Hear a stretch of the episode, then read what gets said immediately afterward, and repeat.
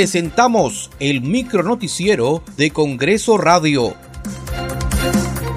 ¿Cómo están? Les saluda Danitza Palomino. Hoy es martes 19 de octubre del 2021. Estas son las principales noticias del Parlamento Nacional.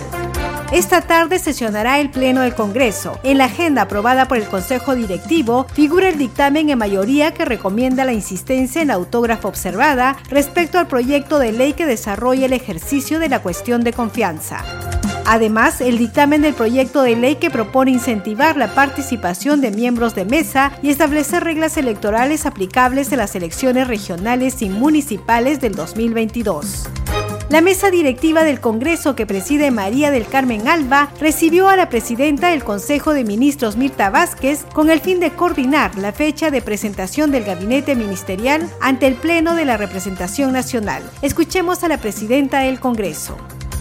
Ha sido una reunión muy cordial, como corresponde, entre un diálogo entre el legislativo y el ejecutivo, para acordar en primer lugar la fecha de presentación del gabinete en donde nos explicarán la política general del gobierno. Hemos quedado en dos probables fechas. Ya nos informará la Premier cuál es la que consideran mejor. Y por otro lado, también la Premier nos ha mencionado que va a presentar un proyecto de ley para reforma constitucional sobre las figuras de la cuestión de confianza y la vacancia presidencial. Nosotros le, le informamos que el día de mañana está en la agenda del Pleno la insistencia de la cuestión de confianza.